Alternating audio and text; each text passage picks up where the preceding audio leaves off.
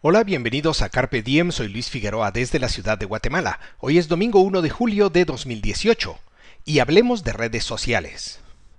Carpe Diem significa apodérate del día y resume bien mi visión del mundo. La libertad es el valor fundamental de mis reflexiones aquí. Vivo en Guatemala, un país que aún está por ser construido y en el que los derechos individuales y la igualdad ante la ley son precarios. Por eso, aquellos son mis temas favoritos para estos comentarios. Al perpetrar Carpe Diem comparto reflexiones y experiencias en busca de lo que es bueno, lo que es bello y lo que es pacífico, por la libertad y la razón. Cuando se aborda el tema de las noticias falsas y redes sociales, lo que viene a mi mente primero es que el valor que debe ser protegido es el de la libertad de expresión en el entendido de que la libertad no es la facultad de hacer lo que yo quiera, sino la de actuar conforme a mi mejor juicio, sin estar sometido a la coacción arbitraria por parte de otros.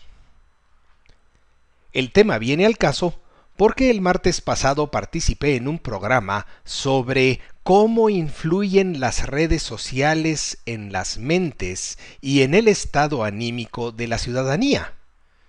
Y el programa fue en el canal Antigua, de Guatemala. Las redes sociales en particular, y la Internet en general, han empoderado a todo individuo que tenga acceso a ellas y le han dado voz y espacio para emitir y compartir ideas propias y ajenas, sin más límite que el de su mejor buen juicio. Pero eso no sucedía antes. En mis tiempos, si querías compartir tu opinión sobre algo con un público más allá de la mesa del comedor de tu casa, dependías de la buena voluntad de un editor de medios masivos. Peor era la cosa si querías publicar un libro y algunos piensan que eso evitaba que hubiera noticias falsas o libros llenos de babosadas. Empero, la manipulación de las noticias e incluso la invención de noticias preceden a las redes sociales y a la Internet. Ve a cualquier buena biblioteca y vas a encontrar libros con ideas que no pasan la más mínima prueba de lógica elemental.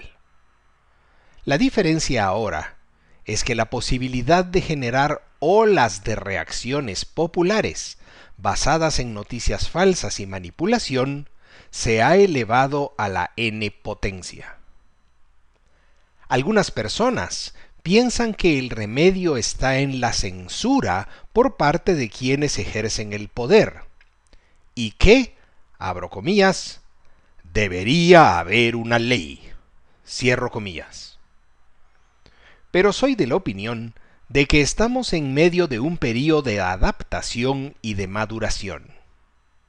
Prefiero creer que el empoderamiento de los individuos y grupos para generar olas de, abro comillas, opinión pública, cierro comillas, demanda de los consumidores más responsabilidad y más habilidades para identificar hechos objetivamente y para reconocer cuáles son las fuentes confiables de información de las cuales puede nutrir sus opiniones propias, sin perder de vista que el valor fundamental a proteger es el de la libertad de expresión.